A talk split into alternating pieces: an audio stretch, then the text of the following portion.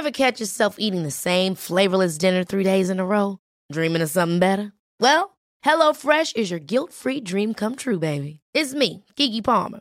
Let's wake up those taste buds with hot, juicy pecan-crusted chicken or garlic butter shrimp scampi. Mm.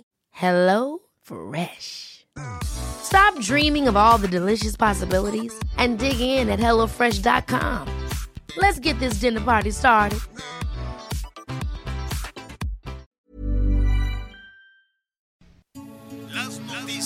¿Qué tal? ¿Cómo le va? Buenas tardes. Estás a punto de escuchar Yo soy Javier Alatorre. las noticias con Javier Alatorre. La vamos a pasar muy bien.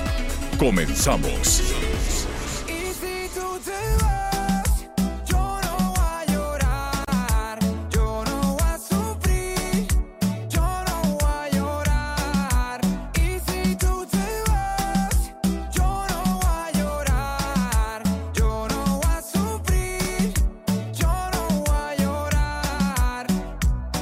Muy buenos días. Gracias por estar con nosotros. Qué gusto saludarles. Y pues bueno, estamos escuchando a Cristian Daniel. Si tú te vas, si tú te vas. Y bueno, es un cantante y compositor puertorriqueño que está teniendo mucho éxito. Y pues está muy bien, está muy bien de repente eh, estar tristón, pero para ser jueves yo le pondría palomita y simplemente le diría, si tú te vas, next. ¿Cómo crees, Miguel Aquino? ¿Cómo lo ves tú? Sí, ¿cómo estás, Anita? Me da mucho gusto saludarte, saludar a todos nuestros amigos. Muchas gracias, muchas gracias por acompañarnos.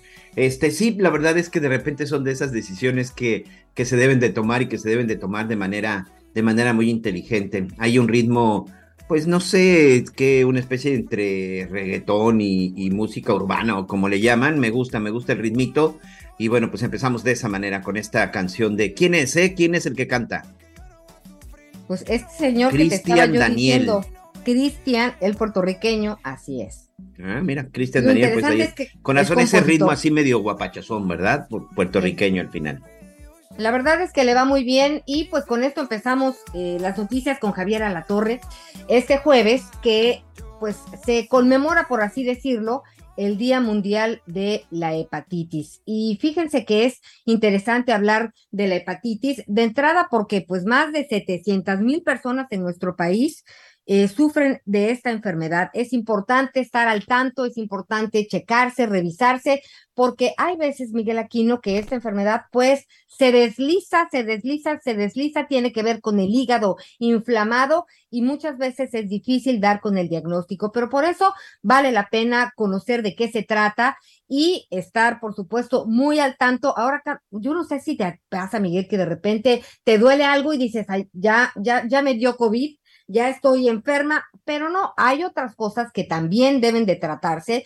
Y si algo vimos en la pandemia es que por miedo a asistir a los hospitales, muchas personas interrumpieron sus tratamientos y esto, la verdad, es que ha causado problemas serios en, pues a muchas personas. Así que hay que tener cuidado con todo lo que tenga que ver con nuestra salud. Esta semana hemos estado haciendo hincapié en el uso del cubrebocas en los espacios abiertos. El cubrebocas es una manera de decirle al del frente, tú me importas, ¿no? Vamos juntos, porque a lo mejor uno se siente bien, pero estas gotitas de saliva pueden ser el motivo de contagio tanto de COVID como también de la viruela del mono que que platicamos eh, antier, me parece, y ahora platicaremos más adelante sobre este tema de la hepatitis, porque hay A, B, C, D y E, Miguel Aquino. Sí, vamos a estar muy pendientes, sobre todo para conocer los síntomas. Creo que eh, al final una de las cosas que mm, sin duda siempre se siempre han ayudado son las vacunas. En el caso de la hepatitis, evidentemente, pues desde niños, ¿no? Desde niños nos acostumbraban, o mejor dicho, nuestros padres. Aunque sabes qué, Anita, hoy con las nuevas generaciones, hoy con los nuevos padres, eh, yo no sé qué está sucediendo, si es una cuestión de falta de información, no le quiero llamar ignorancia, evidentemente, pero a lo mejor si una falta de información, no sé si te ha sucedido que hoy los matrimonios jóvenes, los papás jóvenes, no creen las vacunas, ¿eh? De pronto me cuesta, me cuesta trabajo entender, sobre todo, pues estas nuevas generaciones que ya pues nacieron ya con las redes, con el internet, con nuestros avances tecnológicos y que de repente en una situación de, estas, en un tema como las vacunas, me cuesta trabajo, me cuesta trabajo que no se informen y que no sepan o sobre todo que tengan un, pues un criterio un, un, un aspecto negativo de las vacunas. Fíjate que, eh, pues, recuerdo el caso de, de Djokovic, este tenista, ¿no? Este campeón eh, de Wimbledon de entrada eh, recientemente. Acuérdate que él no pudo participar en algunos, sí. En, en algunos torneos justo porque es antivacunas. Y pues estos son temas muy delicados. También me acuerdo de, de Miguel Bosé, eh, pues que hablaban duro y fuerte de, de las vacunas en relación al negocio que son y de los riesgos que ellos dicen que se corren. Pero mire, la ciencia tiene un punto y está demostrado por, por años que las vacunas han ayudado a erradicar enfermedades. Así que es muy importante, por supuesto que nos sorprendió COVID-19 como pandemia y también la rapidez en la que se pudo eh, hablar de vacunas. Y esto genera desconfianza. Pero Pfizer, Morena, AstraZeneca, en fin, son ya varias las vacunas y han dado resultado porque ha bajado el número de muertes en relación a COVID-19 si hablamos de esto. Más adelante hablaremos, como dices, de la vacuna de pues, de cuáles vacunas sirven para la hepatitis y quiénes son candidatos, Miguel Aquino. Así es, vamos a estar platicando de esto, así que por favor hay que estar muy atentos. También saludos a nuestros amigos en el estado de Jalisco. Nos vamos a enlazar en un rato más en el estado de Jalisco porque, fíjate Anita, que hoy de la zona de Ciudad Guzmán ya se había anunciado, pues sale, pues sale el primer embarque de aguacate hacia los Estados Unidos. Ya ves que se había generado mucha polémica acerca de que en el estado de Jalisco, bueno, se estaba dando también una producción importante de aguacate y sobre todo, bueno, pues que estaría compitiendo con el que se da también en la zona de Puebla y en la zona del estado de Michoacán. Bueno, pues hoy, hoy sale el primer embarque de aguacate, que esta también, pues son buenas noticias, se dirige a los Estados Unidos. Oye, por cierto, en los Estados Unidos, que hoy por la mañana, cuando empezaron a salir, ya saben, los números que tienen que ver con las cuestiones económicas, que tienen que ver con las bolsas y acciones, bueno, pues se habla de esta eh, recesión, por llamarle de, alguna de alguna manera que está afectando a, al pueblo de Estados Unidos, a la gente en Estados Unidos, hablando económicamente, pues del, del país más poderoso, una recesión que, que, que, estaría afectando empleos, que estaría afectando los ingresos, incluso que estaría afectando de alguna, de alguna forma la industria. Esto, evidentemente, después de que se anunció la cuarta alza consecutiva de las, de las tasas de intereses ante la creciente inflación y entonces esto de alguna forma pues tiene nerviosas, tiene nerviosas a, la, a algunas economías a nivel mundial. Seguramente también esto será una cuestión que tarde o temprano podría afectar en nuestro, en nuestro país. Dicen que esta recesión se calcula que podría iniciar entre septiembre y octubre y que podría durar no unos cuantos meses, ¿eh, Anita, amigos? Esto podría durar incluso hasta abril o mayo del 2000, 2023. Hay una cuestión este, que los economistas solamente entienden, pero el hecho es que este asunto de la recesión estaría pegando a los empleos y a los bolsillos, no de miles, ¿eh? seguramente de millones de familias en Estados Unidos. Recuerdo todavía cuando se dio este problema con el sector inmobiliario. Eh, en lo personal conozco un par de personas, una de ellas es un familiar que perdieron alrededor de 6, 7 millones de pesos. En aquel entonces el tipo de cambio era diferente, eran alrededor de 300 mil, 300, 350 mil dólares que habían ellos dado prácticamente de enganche y que habían estado, bueno, pagando su casa. Pero cuando se da este asunto de la recesión y sobre todo los problemas en el sector inmobiliario y que las mensualidades, los pagos se van al cielo, pues mucha, mucha gente perdió sus casas. En, te digo, en mi caso conozco un par de personas, un familiar que el trabajo de muchos años, imagínate trabajar para juntar 350 mil dólares, eh, pues no es cualquier cosa, insisto, hoy con el tipo de cambio estaríamos hablando de alrededor de 7 millones de pesos y de pronto por estas situaciones, bueno, pues pierdes absolutamente todo. Algo similar está sucediendo, esperemos que no de la misma magnitud como cuando fue el, este, el, asunto, el asunto inmobiliario, pero sí hay que estar muy pendientes porque, como te decía, de acuerdo con los especialistas, va a afectar en el, va a haber caída en el ingreso de las personas, el empleo, la producción industrial, las ventas minoristas y mayoristas, es decir, pues básicamente la mayoría de lo que es el sector producta, eh, económicamente activo. Y fíjate que en relación a esto, el presidente Andrés Manuel López Obrador, pues de plano, arremetió en contra de organismos financieros, esto luego de rechazar las estimaciones de Moody's Analytics, eh, en la cual se señala que México no podría esquivar la recesión en 2023. Ante esto, el presidente dijo que no habrá recesión, en México no, que se trata de modelos de medición que van de la mano con la política neoliberal pero que están en franca decadencia. El modelo neoliberal está en crisis en el mundo, basta ver cómo estamos a nivel mundial y bueno, pues se cayó la economía como no había sucedido en 70 años. Eso Sí. aseguró, así que, pero pues bueno, serán los expertos y también nuestros bolsillos los Pues que mira. realmente reflejen todo este tema, Miguel. Pues, pues lo pronto, pues la recomendación a todos nuestros amigos, administrense, este, cuiden su lana, cuiden su trabajo y de preferencia si hoy tienen que, que, que asistir o sobre todo recurrir a algún tipo de crédito, pues revisen y verifíquenlo bien y por supuesto que no suceda también lo que sucedió en el 94, como recordarás, con la, aquella crisis también que afectó de manera importante y que la mayoría de la gente que se vio afectada fueron los que tenían créditos en dólares. ¿no? Aquella ocasión cuando el dólar se fue de tres, de tres pesos, fíjate, estamos hablando de hace casi 30 años que el dólar costaba tres, cuatro pesos y de repente ¡fum! a seis, siete pesos al doble. Así que si tú tenías una deuda equivalente a 10 mil dólares, pues de pronto, bueno, pues este, se te disparó, no digo, no digo a 20 mil, pero si tu deuda era de 100 mil pesos, de pronto ya debía 200 mil. Entonces, ese tipo de cosas son las que creo, digo, sin ser experto en economía, pero pues viendo las cosas como están y por la experiencia que hemos tenido anteriormente, pues hay que tener cuidado con los créditos y sobre todo hay que tener cuidado en el momento de gastar y en el momento de invertir nuestra lana. Hay que cuidar nuestro Y- dinero, y- hay que cuidar nuestro trabajo y por supuesto la salud como siempre.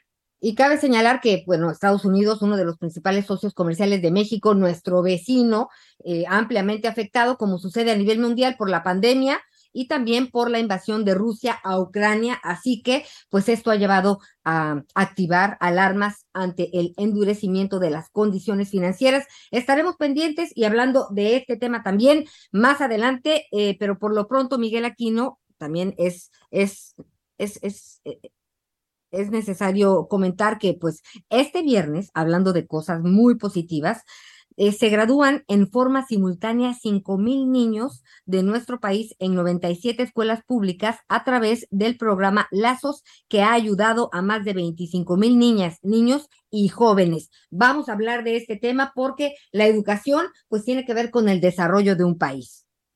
Sí, y este tipo de programas son muy, son muy importantes. Este tipo de, de programas y sobre todo de apoyos a los jóvenes son muy importantes. Leía también en la semana un reporte, también unas estimaciones de que se calcula que para el próximo ciclo escolar aproximadamente 1.4 millones de niños van a, pues van a abandonar las aulas, van a abandonar la escuela, Anita, amigos, y muchos en ocasiones lo hacen precisamente por las cuestiones económicas. A pesar de que son escuelas públicas, la mayoría de las decisiones que se dan son en escuelas públicas, es porque en verdad hay familias que en este momento pues ya no tienen la oportunidad de, de mandar a su, a su hijo a la escuela, eh, por lo menos ya no tienen para los libros o para los, o sencillamente necesitan que el niño también ya se ponga a trabajar para que pueda ayudar en el sustento familiar. Eso es precisamente lo que trata de evitar lazos. Hoy hablamos de cinco mil, que para muchos puede ser un número muy importante, pero creo que este número pues les gustaría que se multiplicara seguramente por 100 o por mil. Y creo que esa es una de las partes en donde todos podemos ayudar y poner nuestro granito de arena, porque si hay algo que se ha demostrado que te puede sacar adelante es la preparación, es estudiar y sobre todo para este país. Este país creo que es una materia muy importante. Ya que estamos hablando también- de... Dime. Fíjate que ahorita que hablamos de educación, sí vale la pena hacer una reflexión. Hablábamos de la deserción escolar. COVID-19 provocó que 627.229 estudiantes abandonaran la educación preescolar.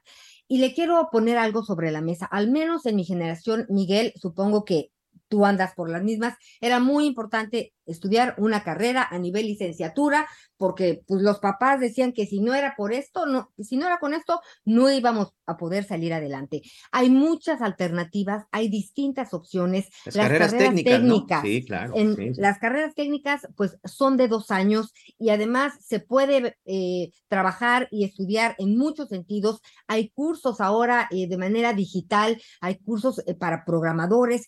Cosas, Miguel Aquino, que te pueden sacar de este bache. Y fíjense que no tienen que ser las licenciaturas. Debemos realmente hacer una reflexión profunda de que, por un lado, es importante la capacitación, la preparación, sin lugar a dudas, pero hay distintos caminos que vale la pena explorar quitémonos este, este cerco, ¿no? A veces que tenemos en relación a esta cerrazón en cuanto a que las licenciaturas hay que ayudar a nuestros hijos, a nuestras hijas a explorar otros caminos y si ellos quieren realmente más adelante estudiar una licenciatura, una maestría, que lo hagan, pero de entrada que tengan oficio, Miguel Aquino, Sí, algo sí, sí. que pueda destrabar la situación de ellos y la de la familia, pero nunca dejar, dejar eh, de lado este, pues, esta preparación, aunque sí entendemos que en muchos hogares, pues hay que entrarle a trabajar todos para salir adelante. Pero estaremos abordando este y otros temas interesantes en cuanto a la educación.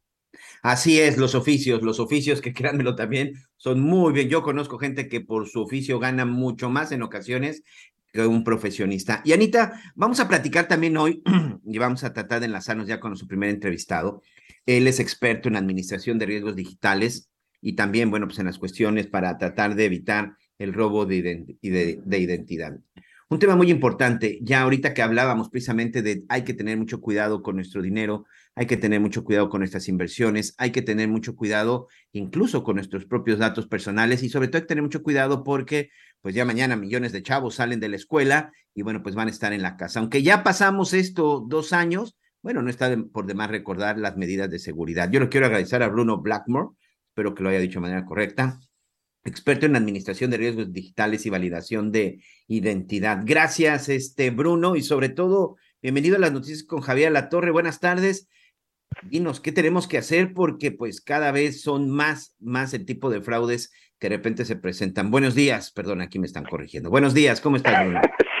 Muy buenos días, ¿cómo te va todo? Muy bien, gracias. Gracias por, por, por la invitación y por escucharme un poquito de, de lo que pienso acerca de, esto, de este tema.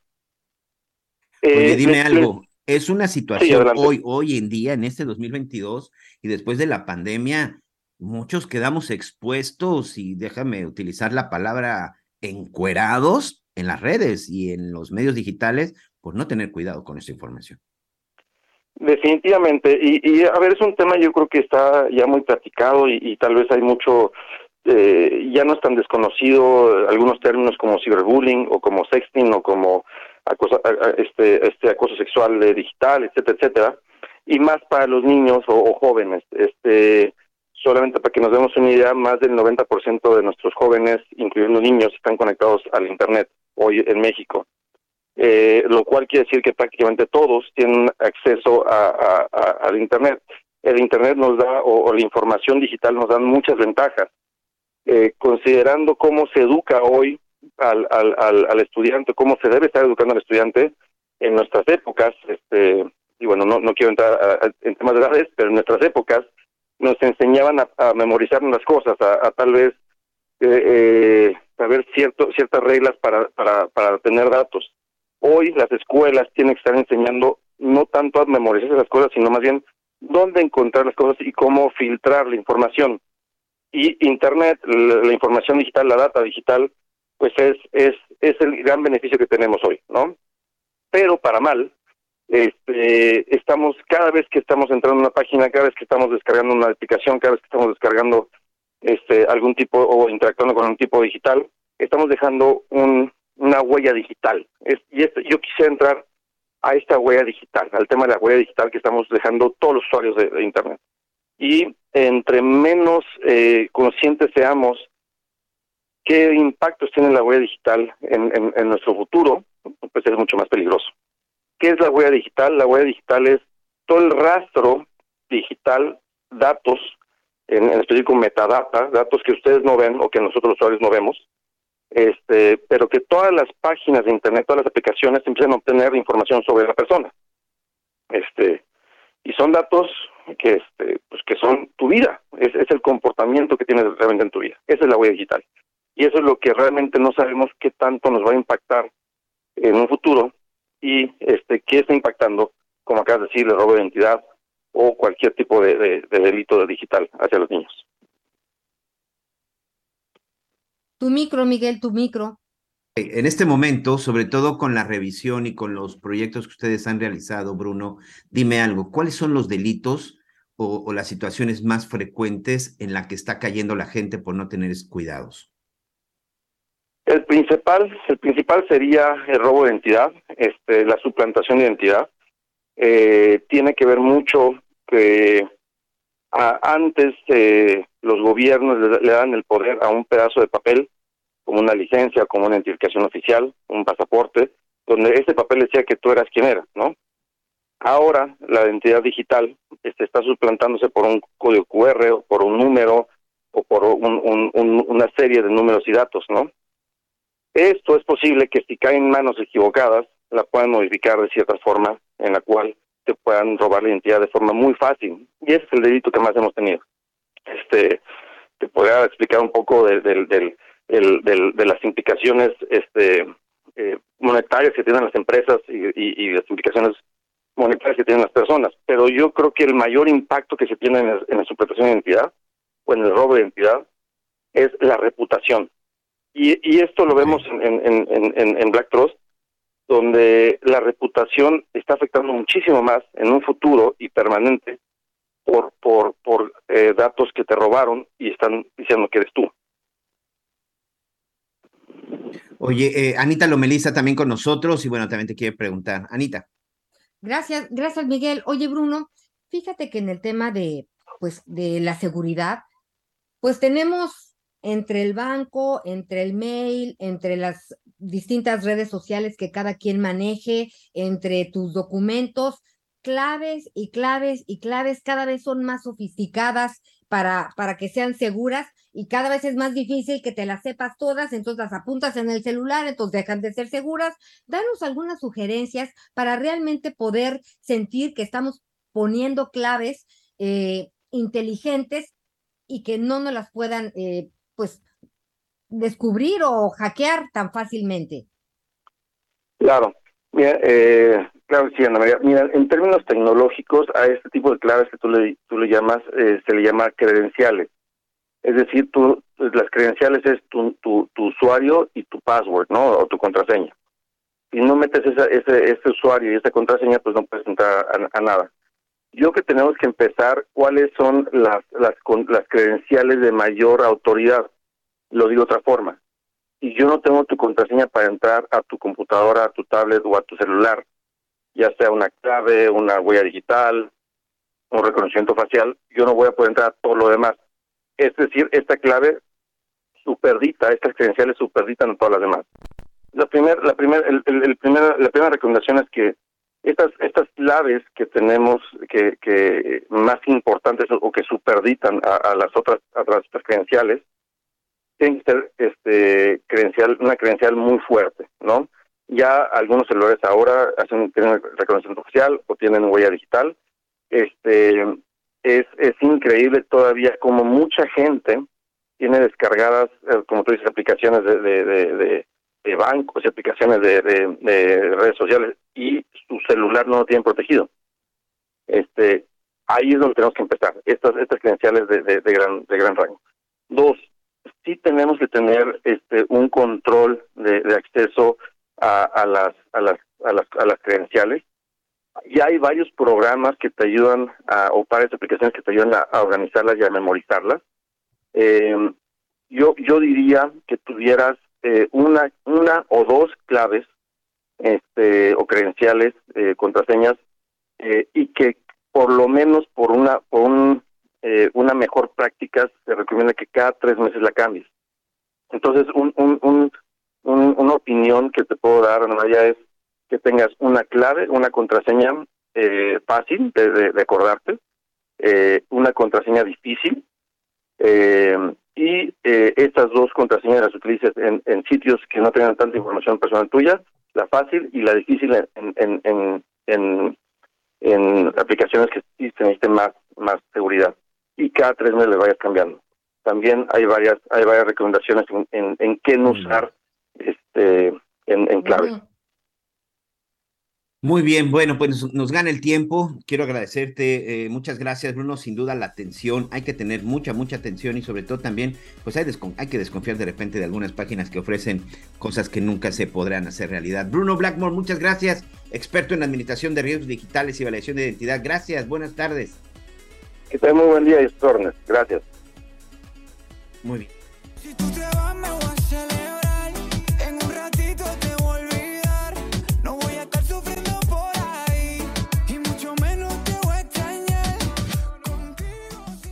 Conéctate con Javier a través de Twitter, arroba javier-alatorre. Sigue con nosotros. Volvemos con más noticias. Antes que los demás. Heraldo Radio, con la H que sí suena y ahora también se escucha. Todavía hay más información. Continuamos. 30 años de abandono y la corrupción del Bronco nos dejaron en la peor crisis de movilidad. Pero tenemos un plan, Nuevo León. Y en menos de seis años vamos a hacer la inversión más grande en la historia. Nuevo León son nuevas líneas de metro, transmetros, un tren suburbano, la flotilla de autobuses ecológicos más grande del país y las carreteras que conectarán el norte con el sur. Esta es la movilidad que siempre debimos tener. Este es el nuevo Nuevo León. El gobierno del nuevo Nuevo León. Las noticias en resumen. Tras la agresión que sufrió una niña de 11 años en el albergue Casa de Vida Camino a la Fortaleza, ubicado en Tonalá, la Comisión Estatal de Derechos Humanos de Jalisco informó que de 2017 a la fecha recibió 27 quejas de este lugar, 15 por menores internados injustificadamente y 12 por maltrato en estos espacios. La pregunta es, ¿por qué sigue abierto? La caravana integrada por 4.000 integra migrantes que se encuentra varada en Huixtla, Chiapas, se enfrentó con agentes de la Guardia Nacional e ingresó por la fuerza a las oficinas del Instituto Nacional de Migración. Esto luego de esperar varios días sus permisos de tránsito que les permita llegar hasta los Estados Unidos. Pasantes de medicina en México dieron a conocer el pliego petitorio dirigido a universidades y al gobierno. Exigen seguridad en los lugares donde realizan su servicio social, mejoras en la infraestructura y un aumento en la beca mensual que reciben. Y hoy el dólar se compra en 20 pesos con 17 centavos y se vende en 20 pesos con 64 centavos.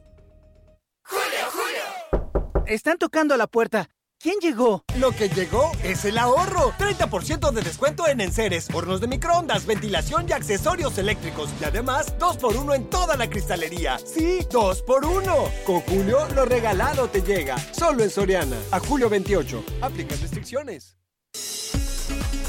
Bien, gracias, gracias Miguel Aquino por este, por este resumen y muchas gracias a ustedes por sus comentarios, por esta retroalimentación que es tan importante porque pues si algo marca agenda en las noticias con Javier Alatorre es lo que usted nos comenta, por supuesto, de manera muy importante. Hablábamos al inicio del programa sobre el Día Mundial contra la Hepatitis que se conmemora pues el 28 de julio. Según la OMS, el mundo enfrenta actualmente un nuevo brote de infecciones agudas de hepatitis inexplicables que afectan principalmente a los niños. Pero, ¿qué les parece si saludamos en este momento a la doctora Talía Weckman Ostrowski, médica, oncogenista y epidemióloga, para platicar de este tema? Espero que lo dije bien, Talía. Gusto en saludar. Hola, ¿qué tal? Muy buenas tardes. Día a día, un placer estar con ustedes y pues platicar de este tema tan importante que por pues por Hay que recordar que esto es parte de las donaciones que han hecho productores agrícolas de la zona de Montemorelos. El día de ayer, pues el gobernador Samuel García dio inicio a los trabajos con los que dijo esperan beneficiar a 600 mil habitantes de municipios como Juárez, Cadereyta, Apodaca, Pesquería, Suazua, Ciénega de Flores, Escobedo, San Nicolás y García, que pues en los pasados días han sufrido bastante por los cortes de agua aquí en la entidad. Esto, pues lo que explicó la autoridad, se instalaron seis bombas en un costado del, del canal del Chapotal, cada una con una capacidad de hasta 200 litros por segundo, y el agua estará siendo enviada al tanque San Roque, que hay que comentar también, actualmente presenta un déficit de seis mil litros. Lo que comentaba ayer el gobernador es que ese, ese tanque San Roque eh, estaría potabilizando actualmente seis mil litros, pero tiene una capacidad para potabilizar 12 mil litros. Ese es el déficit que dicen pues tiene el Estado el día de hoy. Estos 1.200 litros que se, se, eh, pues se suman de la comunidad del Chapotal eh, serían eh, pues ayudar a reducir justamente este déficit que ellos calculan pudiera ayudar a 600 mil neoloneses. Este envío de agua de los productores será durante algunos días, eh, hay que mencionarlo, empezó ayer miércoles 27 de julio y terminará el último día del mes, pero también se volvió a reactivar los últimos días de agosto. Ante esto, bueno, pues la autoridad agradeció a los productores de Montemorelos, quienes aseguraron fueron los primeros en levantar la mano para apoyar a la zona metropolitana, pero tanto el gobernador como los mismos productores pues hicieron un llamado a que más sectores productivos se sumen a colaborar para apoyar en esta crisis. Ellos, los productores, incluso, pues pidieron a las empresas que dicen mil veces más grandes que nosotros que aporten agua. Entonces, bueno, se espera que esta agua donada pueda ayudar a solventar un poco la crisis generada por eh, pues la que haya salido del sistema o la pérdida temporal de la presa Cerro Prieto. Y bueno, también se dio a conocer el gobernador Samuel García se encuentra en la Ciudad de México dijo que iba a tener una reunión con la dirección de comisión de la Comisión Nacional de Agua, la CONAGUA, para estudiar grandes proyectos de abastecimiento del agua en el estado. No detalló qué tipo de proyectos son los que van a analizar con la autoridad federal, pero sí dijo que van a poder beneficiar a la región. Por separado, el titular de agua y drenaje de Monterrey, Juan Ignacio Barragán, pues adelantó que pudieran estar concretamente temas del proyecto, del proyecto El Cuchillo 2, este proyecto que pues eh, se espera pueda traer más agua desde la presa El Cuchillo para que sea más eficiente y más rápido eh, traer el agua hacia la zona metropolitana de Monterrey. No sabemos si van a hablar de otros proyectos, es lo único que nos comentaron, pero seguramente en el transcurso del día podemos tener más información justamente de esta reunión que sostendrá el gobernador con las autoridades de Conagua. Oye, eh, Dani, me llama, me llamó un poco la atención en el momento que empezabas con tu reporte que decías, eso esperamos. O sea, ¿existe la posibilidad de que las cosas no salgan como esperan?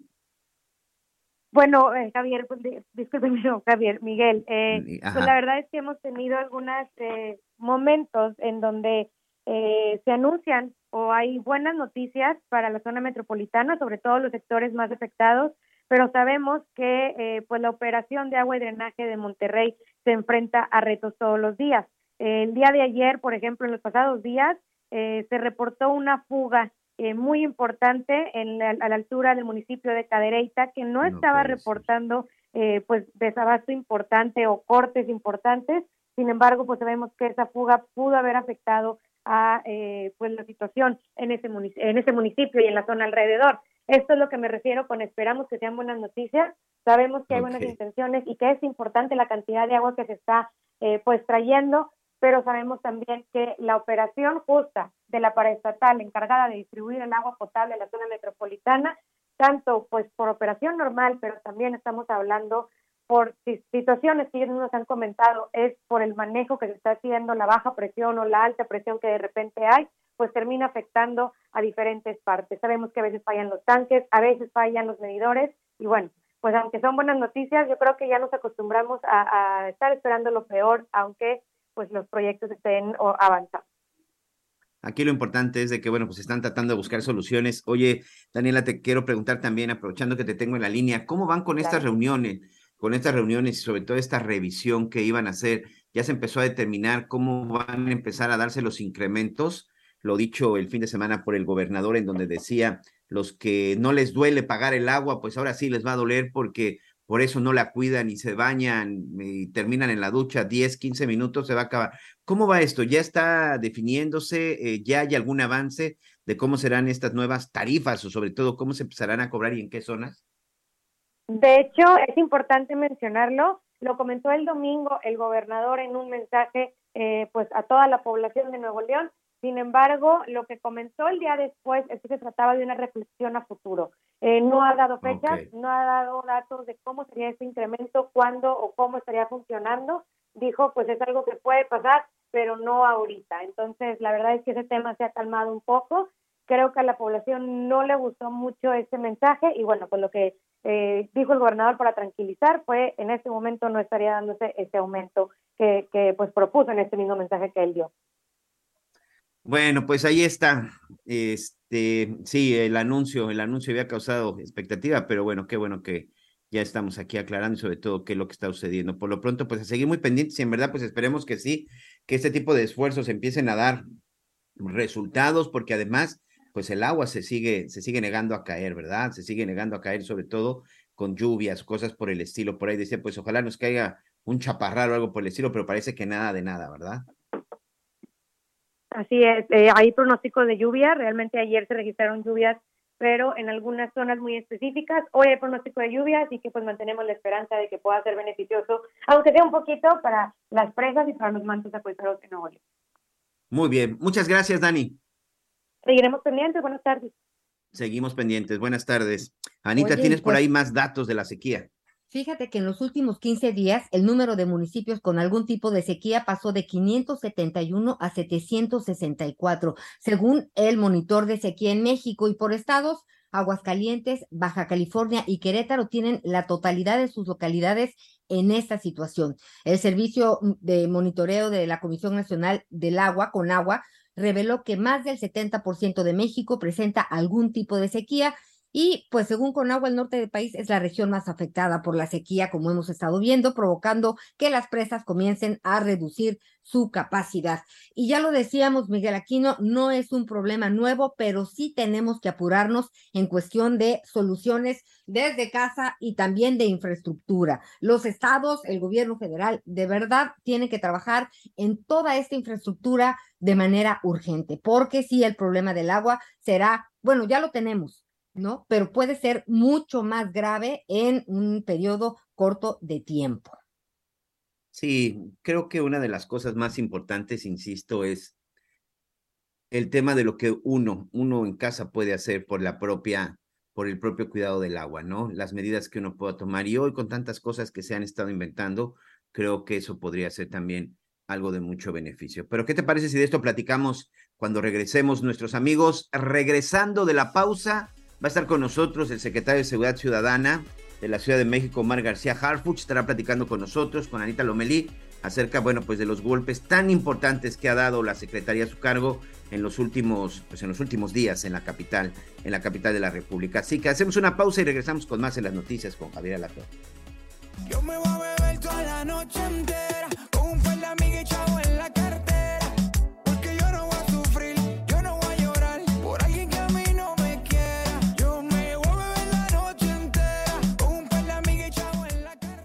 Conéctate con Miguel Aquino a través de Twitter, arroba Miguel Aquino.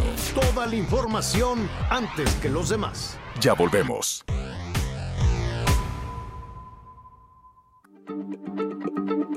Heraldo Radio, la H se lee, se comparte, se ve y ahora también se escucha.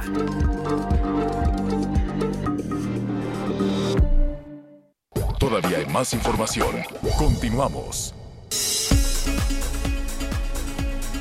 Muchas gracias. Continuamos, continuamos con más, con más información y bueno, pues ya las autoridades han empezado pues a realizar la búsqueda de los presuntos responsables del ataque a esta joven en la zona de Cuautla en el estado de Morelos, a doña Margarita. Ya por lo menos hay un sujeto que ha sido identificado y tres más como probables responsables. ¿Y qué le parece si con esto hacemos juntos un recorrido por el interior de la República? El presidente Andrés Manuel López Obrador tuvo una cena con distintos empresarios del país la noche de este miércoles en Palacio Nacional, donde los invitó a participar en un sorteo que se llevará a cabo el próximo 15 de septiembre para destinar fondos y concluir el proyecto de la presa Santa María en Sinaloa. Indicó que los premios del sorteo serán algunos lotes ubicados en Playa Espíritu en dicho estado. A la reunión asistieron empresarios como Carlos Bremer de Balú, Francisco Cervantes, presidente del Consejo Coordinador Ejecutivo, Daniel Berkel Filman, José Mendoza Garza y Jesús Vizcarra Calderón. Informó Liz Carmona. Las fuertes lluvias registradas ayer en la Ciudad de México provocaron varias afectaciones como inundaciones, encharcamientos y caída de ramas. La colonia Santiago Zapotitlán, en la alcaldía Tláhuac, fue de las zonas más afectadas ya que debido a las inundaciones, varios automovilistas quedaron varados. Además, se suspendió el servicio en algunas estaciones del sistema de transporte emergente de la línea línea 12. Por otra parte, en la alcaldía Cuauhtémoc se registró el desprendimiento de mamparas de anuncios publicitarios que quedaron recargadas en dos puestos semifijos sin que hubiera personas lesionadas. De acuerdo con la Secretaría de Gestión Integral de Riesgos y Protección Civil Capitalina, para este jueves se pronostican lluvias con chubascos y actividad eléctrica durante la noche y la madrugada, informó Ángel Villegas. Finalmente, con una medida de protección especial y quedando bajo custodia de sus abuelos paternos, la Procuraduría de Protección Niñas y Adolescentes resolvió la situación del menor Angelito, cuyo conflicto de custodia se hizo público luego de que Ángela, su madre, denunció en redes sociales supuesto tráfico de influencias por parte de su expareja para impedir ver al menor. La resolución se determinó luego de que Ángel emitió su opinión y deseo por escrito en donde decidió permanecer con sus abuelos paternos. Se informó también que esta acción forma parte del plan de restitución de derechos del niño, es decir, garantizar sus derechos que incluyen vida sana, escuela, comida, entre otros. La resolución se ratificará en el juzgado y quedará vigente de inmediato. Desde Guadalajara, Mayeli Mariscal.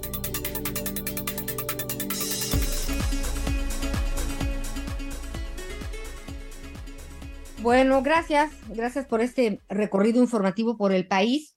Y lo más importante para todas y para todos eh, en la Ciudad de México y por supuesto a nivel nacional es la seguridad. Y hemos visto en últimas fechas el trabajo de la Secretaría de Seguridad, eh, pues al frente, Omar García Harfush, a quien hoy tenemos el gusto de tener en la línea. ¿Cómo estás, Omar? Gracias por estar con nosotros, secretario. Al contrario, muchísimas gracias. Gracias por la oportunidad. Y pues bueno, mucho se ha hablado de este aseguramiento de más de 1.600 kilos de cocaína, que se considera el mayor decomiso de esta droga en Ciudad de México. Y se habla de los cuatro detenidos, pero sobre todo del trabajo que se está realizando de entrada al interior de la Secretaría de Seguridad Ciudadana. ¿Cómo están trabajando? ¿Qué ha cambiado? Hablemos de la capacitación, Omar, de todo este trabajo que ya lleva un rato llevándose a cabo y pues que está dando resultados. ¿En qué, en qué radica? gracias.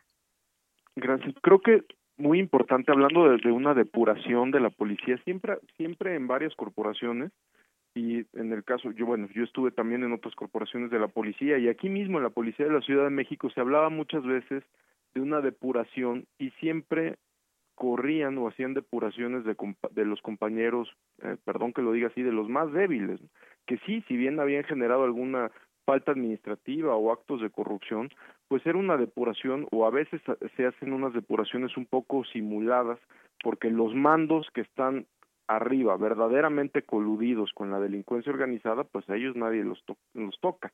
Entonces ahí es donde nosotros estamos trabajando con una verdadera depuración, haciendo investigaciones eh, en coordinación con la Fiscalía General de Justicia de la Ciudad de México para iniciar una depuración de arriba hacia abajo.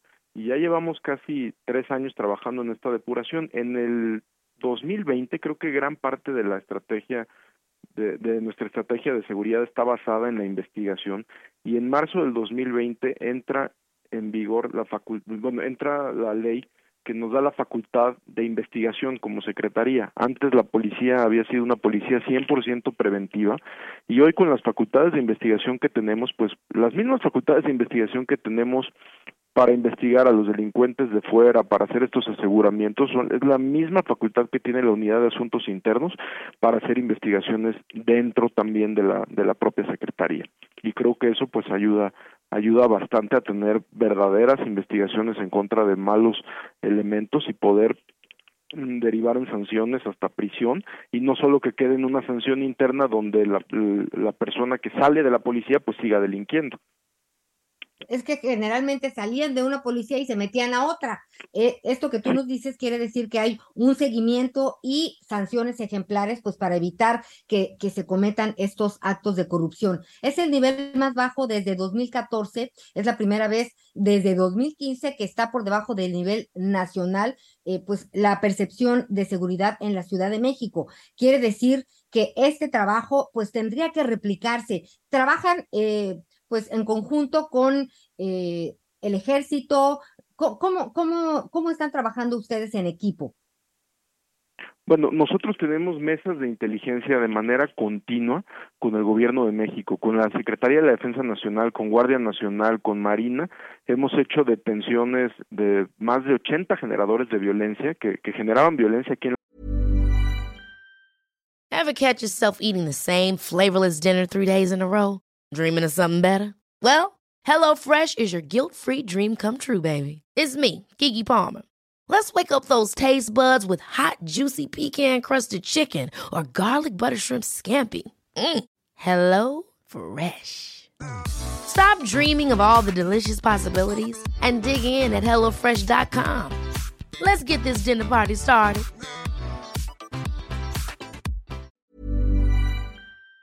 La Ciudad de México y que muchos los hemos detenido en, en los estados.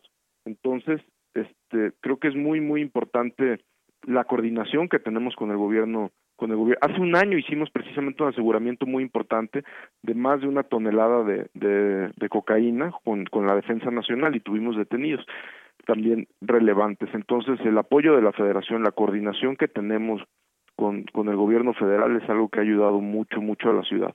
Obviamente, cuando mencionamos que han, que han disminuido los delitos en más del 50% los de alto impacto del 2018 a la fecha, pues no estamos diciendo que ya no haya delitos o que ya no se roben coches o que ya no haya homicidios, pero sí es importante que la ciudadanía sepa en qué sí estamos avanzando y creo que es muy importante pues el avance en robo de vehículo, por ejemplo, está en su mínimo histórico en 26 años. ¿Esto quiere decir que ya no se roben vehículos en la ciudad? No, sí, por supuesto se siguen robando, pero ya ni ni la mm, similar cantidad a la que se robaban hace años. Entonces, es un proceso donde estamos trabajando para lograr una ciudad segura, no estamos diciendo que ya no hay delitos y el apoyo de la federación, contestando a su pregunta inicial, pues es indispensable para esto. Miguel Aquino, nuestro experto también en seguridad y justicia, eh, también tiene algunas inquietudes. Omar, adelante, Miguel. Omar, secretario, me da mucho gusto, me da mucho gusto saludarte. Eh, Igualmente, lo sucedido, muchas gracias. Lo sucedido, lo sucedido hace unos días, tanto en la zona de Topilejo como lo del este tractocamión, yo lo comentaba que pues es dos de las cosas muy importantes, dos golpes muy importantes. Pero tú lo sabes muy bien, Omar, sobre todo en tu paso por la Policía Federal. Seguramente recordarás el año 2006, 2007, cuando dieron importantes golpes de asegurando droga en la zona del aeropuerto, de la detención de Jesús el Rey Zambada, incluso el problema que se da en la Terminal 2 con excompañeros tuyos que son asesinados precisamente porque investigaban el tráfico de drogas. A lo que voy es a lo siguiente. Estos golpes que eh, dieron hoy la Secretaría, la policía a tu cargo, hoy tiene encendidas las alertas por una posible reacción una posible venganza, como normalmente sucede por parte del crimen organizado? Bueno, lo que, bueno, primero nada más mencionar los datos que usted menciona son muy muy interesantes porque muchas veces con estas con estos aseguramientos que hicimos o las detenciones de Topilejo o de otros líderes delincuenciales que hemos detenido aquí nos preguntaban si ahora ya había crimen organizado en la ciudad y creo que simplemente con los ejemplos que usted puso, pues simplemente el del Rey Zambada, que me acuerdo que fue en Linda Vista, el que usted comenta, pues siempre ha habido eh, delincuencia organizada en la ciudad. Entonces, bueno, eso, eso es muy importante, más los otros aseguramientos que se han, que se han realizado también. En el caso de Topilejo y en el caso de este aseguramiento de casi 1.700 kilos de, de cocaína, más que esperar una reacción violenta, creemos que son muy buenas noticias para la ciudad porque la detención que se realizó en Topilejo, olvídese de los 10 detenidos, sino las armas que se aseguraron Sí. ahí, pues son armas que ya no van a dañar a nadie, ni policías ni ciudadanos, porque ese armamento pues era brutal que estuviera aquí en Ciudad de México, granadas, barret, ametralladoras, chalecos balísticos, etcétera, lanzagranadas también, y la droga que se aseguró el día de, de ayer, pues también es droga que no va a llegar a las calles de la Ciudad de México, pero más importante aún, el efectivo que les representaba y los ingresos que representaban de la venta de esa cantidad de droga a las organizaciones criminales, pues es, es un recurso que obtienen para lesiones de- para comprar armas para para sicarios este para para cooptar más jóvenes para corromper autoridades. Entonces creo que es una más que esperar una reacción violenta, creemos que es un debilitamiento a las estructuras criminales, el quitarles estas armas y el que no les llegue ese flujo de efectivo. En el caso de Topilejo, hay una pregunta que siempre, este, bueno, me, que, me quedé con ella y tengo la oportunidad hoy de hacértela. De repente encontrar unos tipos con un Barrett calibre 50 que sirve para atravesar blindajes, que de repente los hemos visto en enfrentamientos en Michoacán, enfrentamientos en Tamaulipas, en el estado de Jalisco. Yo una de las grandes preguntas que me hice cuando vi precisamente el tipo de armamento que, como muy bien refiere el secretario, más allá de los detenidos, lo importante es del armamento. ¿Por qué ese armamento estaba en la zona de Topilejo? ¿Preparaban algo o esperaban algo? Evidentemente, pues es inevitable recordar el ataque que tú sufriste, el atentado que tú sufriste, que precisamente fue con armas de alto calibre. Sí, ellos tenían ya con las primeras declaraciones que, que han dado, ellos sí estaban planeando, tenían una célula, bueno, más bien eran una célula ya organizada y lo que querían era muy claro, era ir ganando era ir ganando territorio. Recordemos que todo esto inicia con denuncias, eh, con una investigación previa que teníamos, pero también nos ayudaron muchísimo las denuncias ciudadanas. De hecho, un vehículo que se hizo, un video que se hizo viral donde sale una camionetita blanca misma que es la que usaban estos tipos, misma que está asegurada y puesta a disposición en la fiscalía, pues ellos buscaban el tenían ese armamento para amedrentar, sabemos que esas ametralladoras no fueron usadas en Ciudad de, en bueno, al menos por esa célula en Topilejo, pero el armamento que tenían era porque claramente querían ampliarse ahí mismo en las en las colonias, ¿no? Lo bueno que fue oportuno y, y se, se pudo neutralizar totalmente esa célula. Sé que es un trabajo de inteligencia, eh, lo he dicho varias veces, que en la Ciudad de México, por lo menos sí en ese sentido, hoy sí se está haciendo un trabajo de inteligencia para combatir al crimen organizado. Muchas veces no se reconoció o sobre todo pues no se aceptaba la participación o la presencia. Sí, hemos puesto muchos ejemplos, ya hablaba yo de la captura del Rey Zambada, hablaba de la captura del Vicentillo, hablaba incluso pues de lo, lo mismo que hacía, lo que sucedió con el JJ. Es decir, es inevitable después de todos los ejemplos. Hoy te lo quiero preguntar directo, secretario, en la información que tú tienes, ¿sabemos exactamente cuántas organizaciones o cárteles han tratado de ingresar o han logrado ingresar a, a la capital del país? Creo que muchas organizaciones, no quisiera especular en un número para no dar un dato falso o equivocado, pero creo que muchas de las organizaciones que operan en el país han mantenido operaciones en la Ciudad de México por mucho tiempo. Aquí lo que tenemos que cuidar y lo que es nuestro trabajo es que no se asienten como en otras entidades federativas y logren estructuras completas, ¿no? que es la diferencia de, de lo que ocurre aquí en la Ciudad de México. Una cosa es que tengan una operación y otra cosa es que ya tengan una estructura y territorios tomados y, y, y bueno, y personas a su cargo, que creo que eso ya sería muy, muy diferente. Aquí en la Ciudad de México tenemos grupos muy locales, muy territoriales, perdón, y, y, que pues también nos han generado violencia importante. Ahí mismo en Tlalpan y en Topilejo, en mayo del año pasado detuvimos a uno de los principales generadores de violencia de la zona y quien controlaba la gran cantidad de, de la gran mayoría, perdón, de las tiendas de narcomenudeo en la zona y era un grupo 100% local de la Ciudad de México. Pero vamos a estar muy muy pendientes para cuando haya este, bueno, más bien tenemos investigaciones activas y estamos muy pendientes para cuando haya intentos de pues de que esa droga llegue a la ciudad, ese armamento llegue a la ciudad, pues poderlo poderlo inhibir. Miguel. Bueno, bueno. Bueno, bueno. Oye, secretario. Sí, secretario.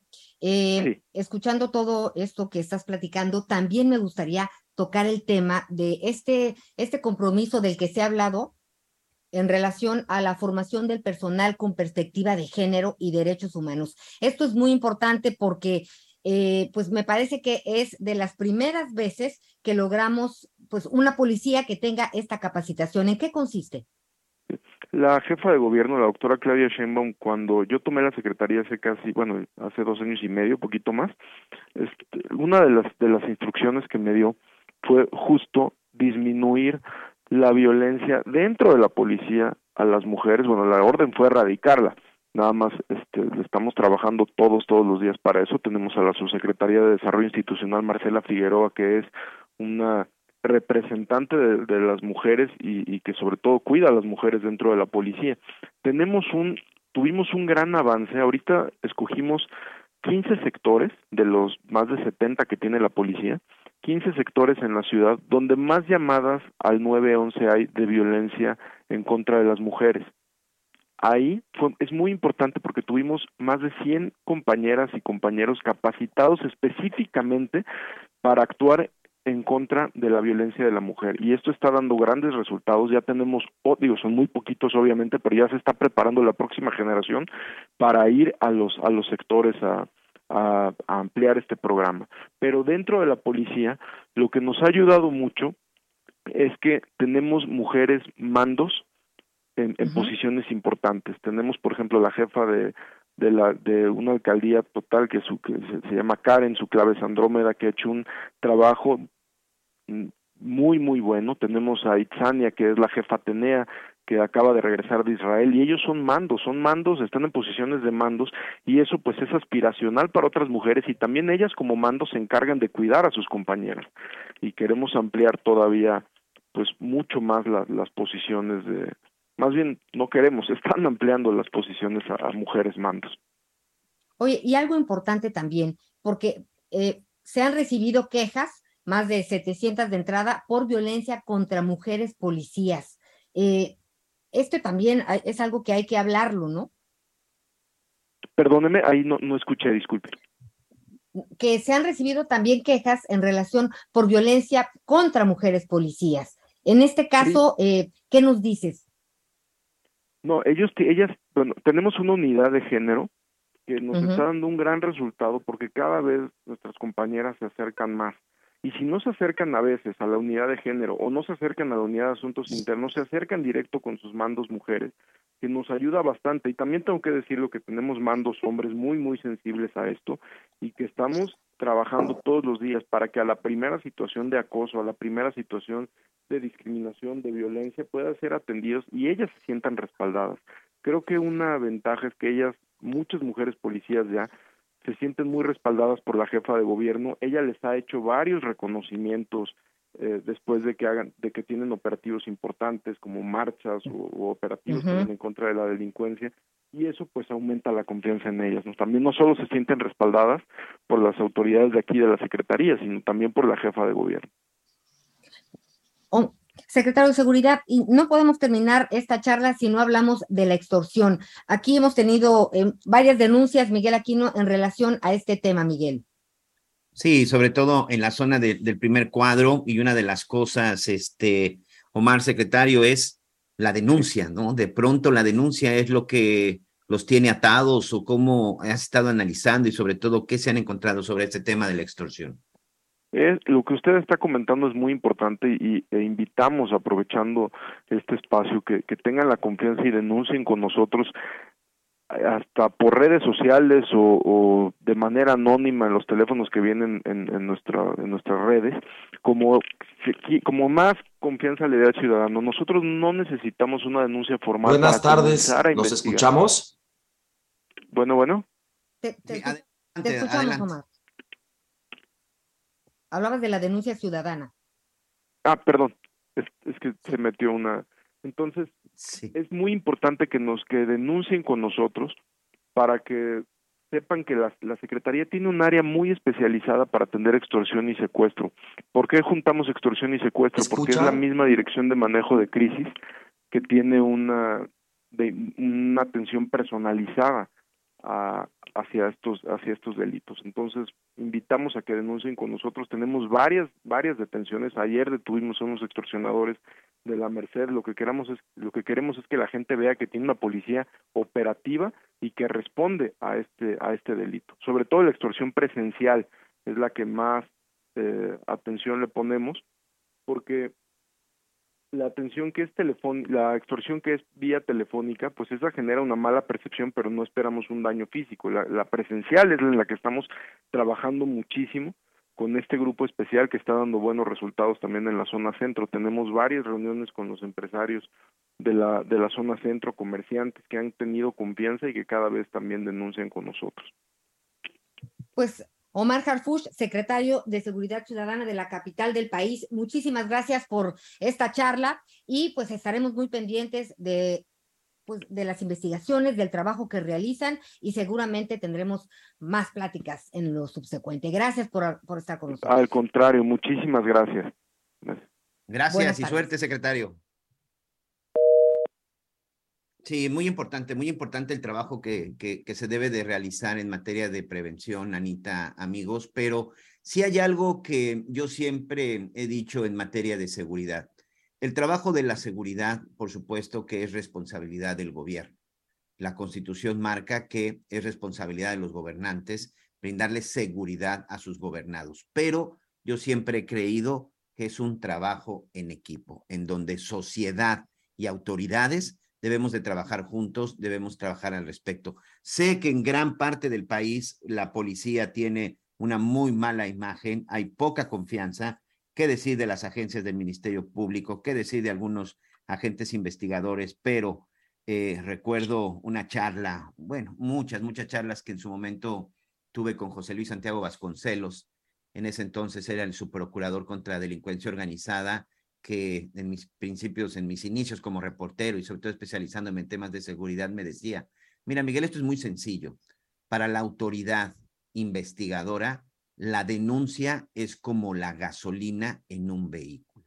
En ocasiones, si no tenemos la denuncia, no podemos avanzar, no podemos caminar, pero para eso, bueno, pues se necesita recuperar la confianza. Creo que las acciones que se han hecho en la Ciudad de México deben de ayudarnos a recuperar esa confianza, confianza que en su momento se perdió, pero sí, la denuncia es muy, muy, muy importante porque si no, bueno, pues no, no vamos a ayudar a que se avance en materia de, de seguridad y sobre todo en las investigaciones, Anita. Por eso es tan importante la capacitación de la que hablaba el secretario de Seguridad, Omar Harfuch, porque sabes que, Miguel, no solamente, eh, por supuesto que es eh, los oficiales, las oficiales, pero los ministerios públicos también, por supuesto que tienen que estar eh, a la altura de las denuncias. ¿Cuántas veces hemos dicho que que no denuncias porque pierdes todo el día? En el caso de ser mujer, te cuestionan de si en verdad quieres denunciar a quien, a quien te violentó, ¿no? Que si no cometiste tú alguna falta para que el Señor te pegara. Entonces, sí es muy importante la capacitación y hablar sobre todo de esta capacitación con perspectiva de género. Estaremos platicando, ¿no? Con pues, secretarios de seguridad de otros estados, qué se está haciendo, qué falta, porque definitivamente hoy, eh, en, cuando hay que criticar, cuando nos enojamos, nos enojamos, pero por lo pronto pues sí es una buena noticia lo que ha pasado tanto en Topilejo como con este decomiso histórico de droga, de cocaína, Miguel. Así es, y no hay que echar las campanas al vuelo, no, No. hay que echar las campanas al vuelo, hay mucho trabajo por hacer, el problema de la extorsión es un problema grave, es ahí en donde tenemos que, que poner el ojo en la llaga, hay muchos lugares en donde dicen ya no solo nos están extorsionando, sino nos están obligando hasta a vender drogas, están cerrando negocios y eso está afectando la economía, pero eso está sucediendo en la capital del país y en varias partes. Quintana Roo, por ejemplo, es un serio problema la extorsión hay negocios, sobre todo los pequeños, porque además esa es la otra. Son a los pequeños negocios, a los pequeños y microempresarios a los que están extorsionando y es ahí en donde se están cerrando fuentes de empleo y la gente evidentemente tiene miedo. Entonces, hay que, ahí vamos a estar sobre, sobre el tema, no vamos a quitar el dedo del renglón. Tenemos que hacer una pausa, pero atención amigos, por favor, Estén muy pendientes. Eh, regresando de la pausa, vamos a, a, platicar con el licenciado Alejandro Perestoifer, presidente del patronato, del patronato del programa Lazos y con su directora del programa, porque mañana se gradúan más de 5 mil niños de 97 escuelas públicas que lograron terminar precisamente su escuela a través del programa Lazos. ¿De qué se trata? ¿Cómo es este programa y cómo podemos ayudar? En unos minutos en las noticias con Javier La Torre. Anita, vamos a una pausa. Ya volvemos.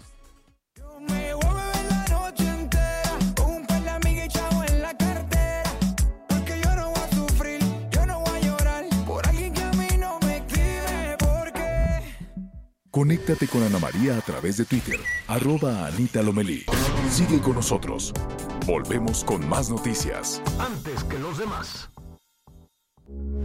Heraldo Radio, con la H que sí suena y ahora también se escucha. Todavía hay más información. Continuamos. Emprendedores, consultores, proveedores e inversionistas, todos reunidos este 2 y 3 de septiembre en Expo Franquicias Guadalajara. Las franquicias más exitosas del mercado en una sola sede. Regístrate en www.expofranquiciasguadalajara.com y vive la experiencia. Hashtag Expo Franquicias Guadalajara 2022. Conferencias y más al registrarse. Las noticias en resumen. El desempleo en México aumentó 2.67% en el mes de junio en comparación con mayo pasado, lo que equivale a 29.961 personas más. En total suman actualmente 1.2 millones de hombres que no cuentan con un trabajo y 764 mil mujeres, esto de acuerdo con datos del INEGI. Una niña que desapareció el pasado fin de semana en el municipio del Fuerte, en Sinaloa, fue localizada en el interior de un motel donde un odontólogo de 25 años la mantuvo retenida. Este sujeto, identificado como Miguel Ángel, fue detenido y va a permanecer en prisión en lo que se determina su situación jurídica. Dos personas más fueron detenidas y vinculadas a proceso por la balacera ocurrida en la Quinta Avenida de Playa del Carmen, Quintana Roo, que dejó a tres personas lesionadas, informó el subsecretario de Seguridad, Ricardo Mejía. Con esto ya son nueve detenidos. Y una compañía minera australiana anunció el hallazgo de un diamante rosa de 170 quilates en bruto, considerado el mayor diamante rosa de los últimos 300 años. La piedra fue descubierta en la mina Lulo, ubicada en el noreste de Angola. Están tocando la puerta. ¿Quién llegó? Lo que llegó es el ahorro. 30% de descuento en enseres, hornos de microondas, ventilación y accesorios eléctricos. Y además, 2x1 en toda la cristalería. Sí, 2x1. Con Julio, lo regalado te llega. Solo en Soriana. A julio 28. Aplican restricciones. Bueno, pues al principio del programa platicábamos de lo importante que es la educación. Tiene que ver con el desarrollo de un país. Y claro que hay buenas noticias y por eso hoy nos da muchísimo gusto hablar de la Fundación Lazos. Esta fundación, bueno, pues resulta que mañana está de fiesta y con esto estamos de fiesta todos. De manera simultánea, 5 mil niños en 97 escuelas públicas van a graduarse gracias a este programa Lazos y por eso nos da mucho gusto saludar a Alejandro Pérez Toifer, presidente del patronato del programa Lazos, y también a Mari Carmen Alarcón, directora del programa Lazos. Gracias por estar con nosotros. Buenas tardes. Gracias a ustedes por la oportunidad de comunicar esta gran noticia para todos nosotros. Eh, nosotros nos sentimos pues muy orgullosos, pero no muy orgullosos nosotros, sino muy orgullosos por los niños, por los niños que han trabajado, que desde la adversidad han salido. Yo quisiera que Mari Carmen abundara un poquito más el tema de qué se trata, porque yo creo que en México cuando, cuando trabajamos juntos, cuando nos vemos a los ojos, eh, se pueden hacer cosas muy importantes. Yo creo que es, es, iniciativa privada, es padrinos, padrinos que va a explicar ahorita Mari Carmen, y eh, somos todos juntos los que hacemos patrocinadores, por supuesto, padrinos, eh, somos, son los que hacemos finalmente que esto suceda y que suceda de una manera en donde los resultados se den como se están dando. Eh, Mari Carmen, yo te pido que por favor nos, les platiques un poquito cómo es, cómo está este evento. Claro que sí, muchas gracias, gracias por el espacio. Suceden buenas noticias y una buena noticia es mañana. Cinco mil alumnos que estamos graduando con mucho empeño y también con algo muy, muy importante. En este ciclo escolar, Lazos se dedicó a recuperar los aprendizajes perdidos que por esta pandemia hemos tenido. Lo que Lazos realizó fueron encuentros académicos con nuestros docentes y también estar muy cerca de los padres de familia. En esta pandemia, en la parte presencial donde nuestros niños ya pudieron regresar, hicimos un diagnóstico socioemocional. El 40% de nuestros niños por la pandemia tuvieron miedo, tuvieron frustraciones, tuvieron desesperación y en esta parte emocional hemos tenido también que ir trabajando con los niños en la parte de sus emociones. Y con Lazos descubro lo bueno que es su metodología. Hemos ido apoyando y acompañando cómo pueden vivir de mejor manera esta parte de los valores. Entonces creo que es una generación que tiene un valor agregado porque está Lazos y también en su calidad educativa porque le hemos apostado de manera directa con nuestros asesores, con los directores de las escuelas y con los docentes a mejorar en matemáticas y en español, porque el rezago educativo que tenemos en pandemia es de dos ciclos escolares. Entonces, Lazos está dedicado a dos cosas, a formar en valores, a la parte socioemocional y a la parte de que mejoren y recuperen el aprendizaje en matemáticas y español, porque es muy grave lo que pasó. Y el Claro. que hoy está graduando a estos 5 mil niños, son 3 mil de primaria y 2 mil de secundaria, es una buena noticia para el país. Eh, hablamos de 97 escuelas públicas. Yo quisiera que nos explicaran realmente el programa Lazos, me imagino que es eh, pues echando lazos por aquí y echando lazos por allá. ¿Cómo trabaja este programa? Sí, Lazos trabaja a través de padrinos, como bien lo dijo Alejandro, se apadrina un niño para que nuestros niños y en sus escuelas reciban una beca integral. Esta beca integral que recibe el niño es formación en valores, recibe sus cuadernos en valores y se trabaja con ellos, recibe paquetes escolares, que es muy importante el sentido de pertenencia de que alguien le está ayudando a su educación, recibe también dentro de su beca integral, recibe formación y capacitación a sus maestros y talleres y conferencias a sus padres para que sean mejores padres. Y lo que viene integrando esta beca integral es la infraestructura en nuestras escuelas, para que nuestros niños tengan mejores lugares para estudiar. Y primero que sean dignos, para que ellos estén felices y puedan ir a estudiar a la escuela. Esto de los padrinos, ¿de dónde salen, Ricardo?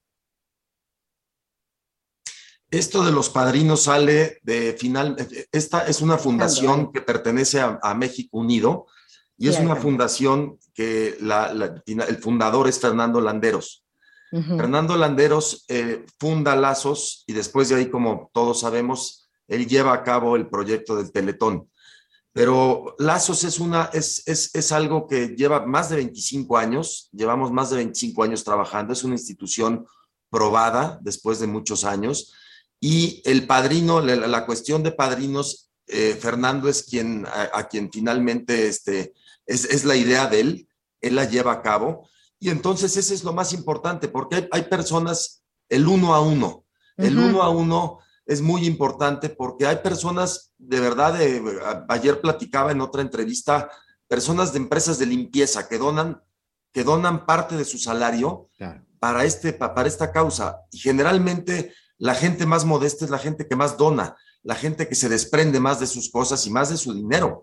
Entonces, bueno, pues son, son, es, es, es el ayudar a los niños mensualmente a su educación y, y mensualmente, bueno, con cargos directos en tarjeta de crédito, con cargos directos bajo esquemas de, de, este, financieros, pues se, se nutre el, el- el programa y hace que los niños salgan adelante y, y da como consecuencia que ahora, bueno, pues es conmovedor de verdad, como dice Mari Carmen, que cinco mil niños a la vez se gradúen después de una situación en donde perdieron quizás a su papá, quizás a su mamá, a sus abuelitos, que viene una, una frustración socioemocional, como lo dice Mari, y, este, y bueno, pues de ahí es de donde emergen, salen de la adversidad y finalmente dan el resultado, ¿no? Y son, son niños que, pues, que, que, que un niño no, no, no conoce muchas veces o no tiene los criterios o no sabe cómo salir adelante. Claro. Y entonces el programa le ayuda, le da, le da, le da fundamentos para poderlo hacer.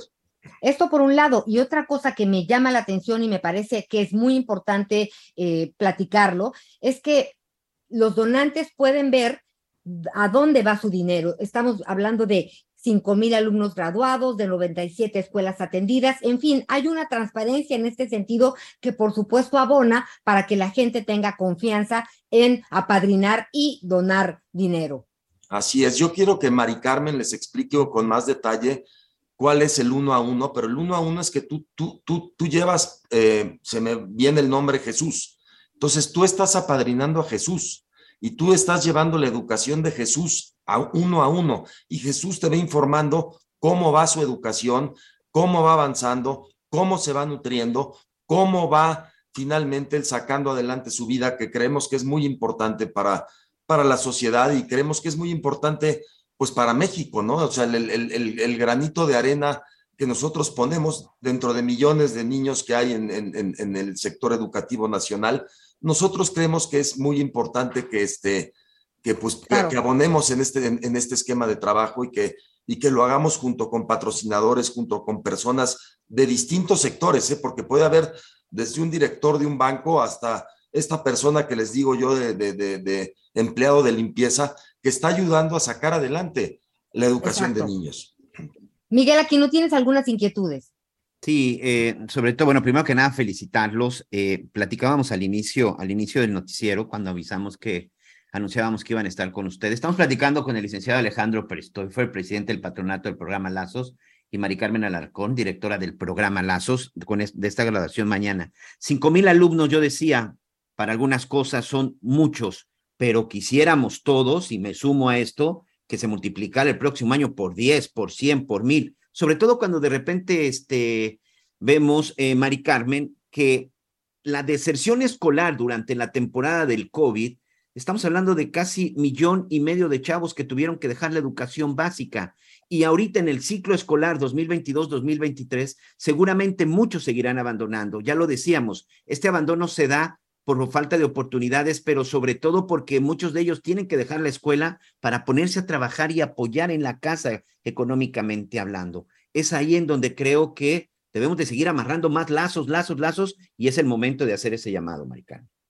Así es, como tú dices, este, entre un 20 y un 25% en las escuelas dejaron de asistir. O sea, en un 80% fue lo que hoy está de manera presencial ahorita donde alcanzamos a llegar es con los que tenemos, con los que tenemos adentro del aula, porque también Lazos en la distancia estuvo también formando a sus alumnos con sus clases virtuales. Ahora sí que eh, en esas comunidades sabemos que es difícil que llegue este, el Internet, pero la gran mayoría tuvo acceso a estas clases y eso también pues fue contener lo más posible con lo que Lazos les podía aportar para que no llegaran este, pues con ese rezago educativo o, o, con ese abandono. Entonces creo que en esa parte pues Lazos confortó. Quiero mencionar que tenemos más de 9.500 padrinos en ese uno a uno que Alejandro menciona y eso es bien, bien importante porque son 300 pesos al mes y sí le estamos haciendo la diferencia a un niño, a una niña y a un joven mexicano y como tú dices, Ojalá que lo podamos multiplicar. En este ciclo escolar atendimos a 25 mil niños, 25 mil alumnos que están en estas 97 escuelas y hoy podemos graduar a 5 mil. Si mañana se unen más padrinos con estos 300 pesos mensuales, Lazos está preparado y tiene la experiencia para sacar adelante ese niño, esa niña y que tengan un mejor futuro. Y también los patrocinadores han sido bien importantes para esta inversión social tenemos más de 25 patrocinadores que llegan y apadrinan desde siete escuelas completas, porque a veces tenemos en estados de la República que apadrinan siete escuelas completas o una escuela completa, pero la intervención es de mejor manera y podemos darle lo mejor a nuestros niños para que salgan adelante, siempre en comunidad, padre de familia, alumno y maestro. Hoy te quiero preguntar algo de manera directa y de muy personal. ¿Qué necesito hacer para convertirme y ser parte de esos padrinos? Está muy fácil. En la página de internet, lazos, www.lazos.org.mx, ahí inmediatamente te muestra quiero ser padrino y quiero ser madrina y ahí es donde inmediatamente puedes poner tu tarjeta y son 300 pesos mensuales que definitivamente en lazos sí hace la diferencia a los niños y a las niñas en su graduación Mañana hay un sentido súper importante. A las niñas y niños que se están graduando se les entrega su medalla y se les entrega su chamarra, que además va a ser algo que los va a seguir impulsando por lo que Lazos también les dio durante todo el tiempo. Ya se empezaron a graduar y en serio ven las fotografías y, de verdad es una emoción enorme verlos desde Uruapan, desde Chiapas, desde Oaxaca, desde Mexicali, desde Chihuahua, desde, todos en una gran comunidad y en una gran fiesta y en esa misma fiesta debe de vivir el padrino. Y es sentirte bien como mexicano y mexicana de decir, aquí está mi granito de arena, pero el granito que estamos dejando hoy en esta adversidad que seguimos viviendo, ese granito es el granote, el granote que estamos sembrando para que ese niño de verdad diga, alguien me está apoyando. Eso hace claro. la diferencia absoluta eh, licenciado Alejandro Peristor, hace rato platicábamos con el secretario de Seguridad Ciudadano, Mar García, y yo decía que el trabajo de la seguridad, por supuesto que es un trabajo de las autoridades, pero también eh, nosotros tenemos que poner nuestro granito de arena. En la educación es lo mismo. No solamente podemos dejar todo en manos de la autoridad y sobre todo cuando hay autoridades que no hacen nada al respecto. Es momento en que la sociedad debe levantar la mano. Es correcto, Miguel. Yo creo que las organizaciones de la sociedad civil, cuando están bien encausadas, cuando hay credibilidad y confianza para llevar a cabo trabajos de esta naturaleza, finalmente dan como resultado que se despresuriza el, esquema gubernamental para efectos de, de problemáticas como en este caso es la educación. Entonces, lo que nosotros vemos y lo que nosotros hemos visto a través del tiempo durante muchos años es que la sociedad civil tiene que hacer bisagra con el gobierno para, que, para, para despresurizar precisamente las, las necesidades que hay en distintos rubros. Eh, para nosotros, en este caso, Lazos, eh, el sacar adelante este tipo de esquemas y de proyectos, pues están probados y los resultados están también dados cuando se trabaja, precisamente trabajamos con escuelas públicas, entonces estamos haciendo bisagra con, con, con, la Secretaría de Educación y la Secretaría de Educación pues también nos permite trabajar. Y yo creo que es muy importante, hay mucha gente en México, la generosidad en México es enorme y es mucha gente la que quiere ayudar. A veces no sabe cómo, a veces no sabe dónde, pero yo creo que en, en, en, esquemas de generosidad como este país, yo creo que no hay, ¿eh? No, no, hay, no hay otro país igual de generoso. Entonces necesitamos seguir trabajando en esto y necesitamos seguir trabajando para lograr precisamente resultados de este tipo, que es lo que finalmente enarbolan y enorgullecen al país frente a tantas malas noticias que hay, ¿no? Estamos trabajando, estamos haciéndolo con mucho gusto, con, mucho, con mucha entrega con mucha dedicación y responsabilidad. Y ahí está el resultado, Miguel. Eh, Alejandro, y para las personas que están interesadas en obtener una beca, ¿cómo se pueden acercar con ustedes? Mari, por favor. Sí, cada año es muy buena la pregunta. Eh, cada, cada vez que va a iniciar un ciclo escolar, ahorita ya pasó el periodo, se lanza una convocatoria a nivel nacional para afiliar a las escuelas. Lazos funciona afiliando la escuela. Entonces, cada año egresamos a 10 escuelas que tenemos, damos de alta porque ya la SOS hizo todo con esas escuelas y aproximadamente entre 7 y 10 escuelas damos inicio a filtrar cuáles escuelas van a ser afiliadas. Entonces, es una convocatoria grande. Este año nos llegaron 50 escuelas, 50 uh -huh. escuelas, y van a estar con nosotros 12 escuelas nuevas. Y bueno, pues ya el proceso, los estados ya fueron avisados, las escuelas ya fueron avisados, pero que estén muy pendientes siempre. A partir del 2023, entre abril y mayo, se lanza la convocatoria a nivel nacional. Bueno, pues estaremos muy pendientes. Alejandro Pérez Toifer, presidente del patronato del programa Lazos, Mari Carmen Alarcón, directora del programa Lazos, gracias por haber platicado con nosotros. Y la verdad es que, pues, da gusto, da esperanza y por supuesto inspira este tipo de información. Seguiremos muy de cerca sus pasos. Esta es su casa. Muchísimas gracias. Muchas gracias, gracias. A, a, ustedes de verdad de, de, de, corazón y bueno, ustedes son una parte fundamental de este eslabón. El que nos permitan comunicar es para nosotros muy importante y agradecemos mucho a todos ustedes, a Javier, a la Torre, que es este un, un, gran amigo mío. Así es. A todos ustedes les agradecemos mucho porque nos dan la oportunidad de ayudar a ayudar. Ese es, ese es, ese es el, el, este, el esquema que tenemos y les agradecemos mucho la oportunidad. Me gusta mucho, estoy aquí ya precisamente metiéndome a su portal, este, que lo abres de inicio, dice hashtag mexicanos de 10. Creo que mejor calificativo no se le puede poner. Así que les mandamos un abrazo, felicidades. Y bueno, pues a nombre de Javier La Torre, por supuesto, hubiera estado encantado de platicar con ustedes. Mucha suerte y pues seguramente mañana será un gran evento y después platicamos. ¿Qué les parece si platicamos regresando el ciclo escolar para ver cuántos padrinos se sumaron y cuánta gente más está apoyando esta, esta noble causa? ¿Sale? Gracias, Miguel. Con mucho gusto. Gracias por todo y gracias de verdad por ayudarnos a comunicar porque las noticias buenas también son noticias y hay que darlas. Y le urge en este país, licenciado, le urge en este país noticias buenas. Muchas Abrazo, gracias. Oigan, mañana pueden ver la graduación, Facebook Live, Fundación Lazos, de 10 a 11 de la mañana, todos nos podemos conectar. Sigan la transmisión de la graduación. Ahí vamos a estar muy Vemos pendientes. la graduación y luego se conectan al radio con nosotros. Muchísimas gracias. Un abrazo. Gracias, gracias un abrazo. Gracias, Bye. gracias. Bueno, pues, pues ahí está. La verdad es que sí es algo muy importante. Ya lo comentábamos, Anita, la educación es básico, es básico la educación. Un chavo sin educación es un chavo que no va a tener oportunidades y es un chavo que le va a costar más trabajo, más trabajo el día de mañana el salir adelante. Entonces, creo que ahí esta es una oportunidad. Y si de repente nos ponemos a analizar para muchas familias, sé que para muchas familias es mucho, pero hay otras familias que, sinceramente, 300 pesos no creo que, no creo que les afecte nada todo suma Miguel Aquino y la verdad es que pues hay caminos, así que hay que buscar, hay que encontrarlos, hay que encauzarlos y por supuesto eh, pues esta, noticias como esta da mucho gusto compartirlas.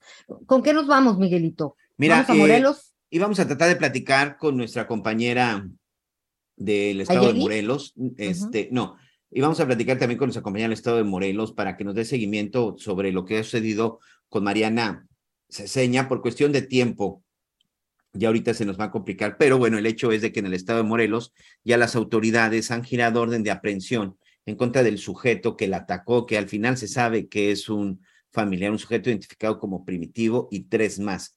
Como aquí les hemos platicado, el 1 de junio, este, Mariana pues estaba eh, en su, en un local, ella es originaria de Catepec, estaba en compañía de, de su hijo cuando llegaron a atacarla, eh, aparentemente familiares, aparentemente conocidos, y todo por una disputa y un problema que han tenido con una, con una propiedad. El hecho es que le encendieron fuego, ella estuvo más de 23 días en el hospital y por desgracia hace unos días perdió, perdió la vida. Pero es un caso, Anita, muy parecido a lo que vimos en el estado de Nuevo León, eh, lo que hemos visto en el estado de Jalisco.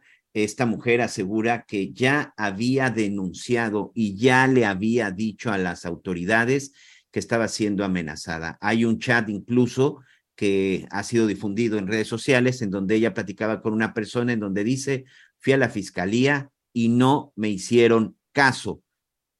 Ya comentábamos lo del caso de Jalisco, ya comentábamos lo de, lo de, lo de otros casos en donde decimos, hay que agarrar y tienen que detener a los responsables de, que, de quienes les causaron el daño. Pero si en verdad ya lo había denunciado, ya había presentado o se había presentado para informar a las autoridades lo que sucedía. Y si es un caso en donde lamentablemente sucede esta tragedia porque ninguna autoridad hizo su trabajo, creo que eso también debemos de exigir que se cumpla y sobre todo que se castigue a quien no hizo su trabajo y quien dejó sola a esta mujer, Anita.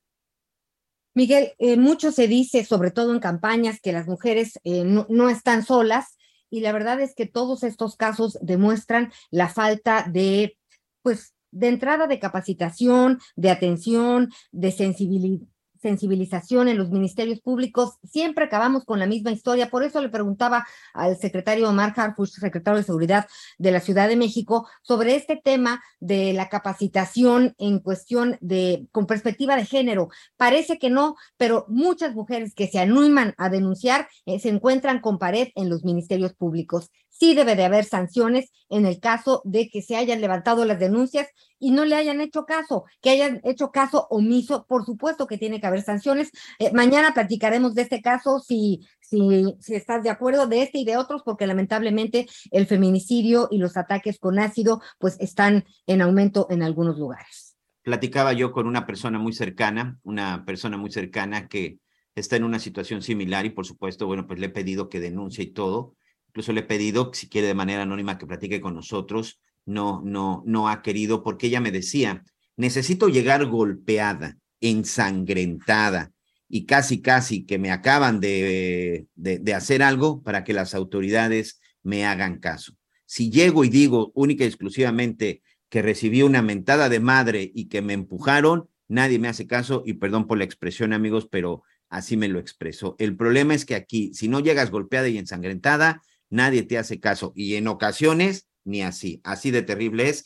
Pero bueno, de eso ya también estamos platicando y por supuesto no quitaremos el dedo del renglón, Anita Lomé. Ma mañana los seguimientos de este y de otro caso. Gracias por habernos acompañado y nos escuchamos mañana en punto de las 11 tiempo del Centro de México. Que tenga usted muy buen provecho. Gracias, Miguelito.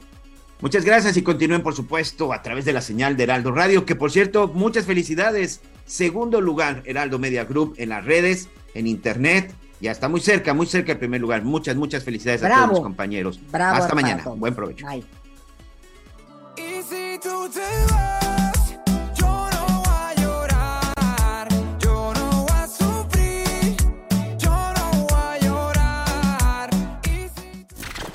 Gracias por acompañarnos en Las Noticias con Javier La Torre.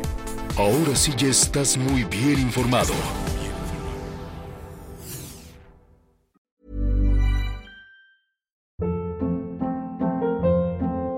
Hold up. What was that? Boring. No flavor. That was as bad as those leftovers you ate all week. Kiki Palmer here, and it's time to say hello to something fresh and guilt-free. Hello Fresh. Jazz up dinner with pecan-crusted chicken or garlic butter shrimp scampi. Now that's music to my mouth. Hello Fresh. Let's get this dinner party started. Discover all the delicious possibilities at hellofresh.com.